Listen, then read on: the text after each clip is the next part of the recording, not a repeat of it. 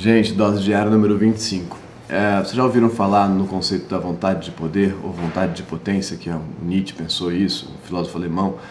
Se quiserem, eu posso falar um dia mais sobre isso, mas também é fácil de achar, enfim, não é tão assim. É, é a ideia de que você sempre quer ter mais, ser mais, é, dominar mais, possuir mais, enfim. Resumindo muito, é isso. E, Tá, tá aí, esse conceito existe há muito tempo, mas ontem me caiu uma ficha sobre isso, enfim.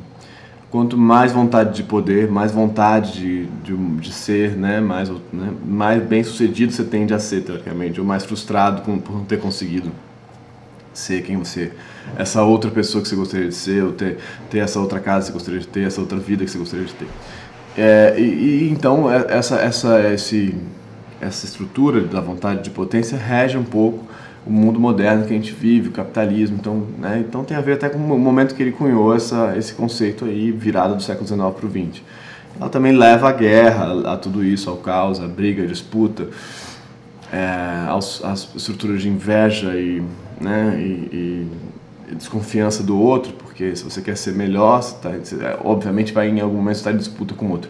Mas ontem eu pensei que então, quem, tem, quem não tem tanta vontade de potência pra gente é olhado como alguém que, ah, o cara tá, tá meio, né, tá meio na aceitação ali, tá assim, sem não tem ambição, não quer chegar a outro lugar, tá meio estagnado, né, o sujeito estagnado.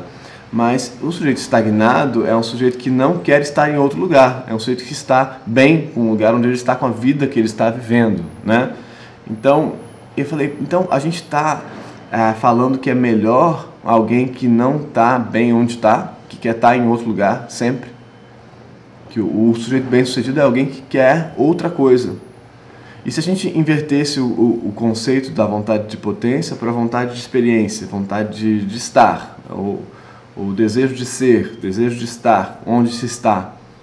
Então, e passasse a pensar na sua vida não como, cara, quanto mais você quer, melhor você é, mas com quanto mais você está, melhor você é. E aí a gente para de pensar que quem não quer outra coisa está mal, deveria querer outra coisa. Você, deve, você tem que querer mais. Não, eu não quero mais, eu quero estar onde eu estou. Eu não quero mudar de casa, eu não quero ter um carro novo. Eu quero viver o que eu vivo. Por que eu quero outra coisa? Faz sentido? Bom dia pra você, gente. Até amanhã.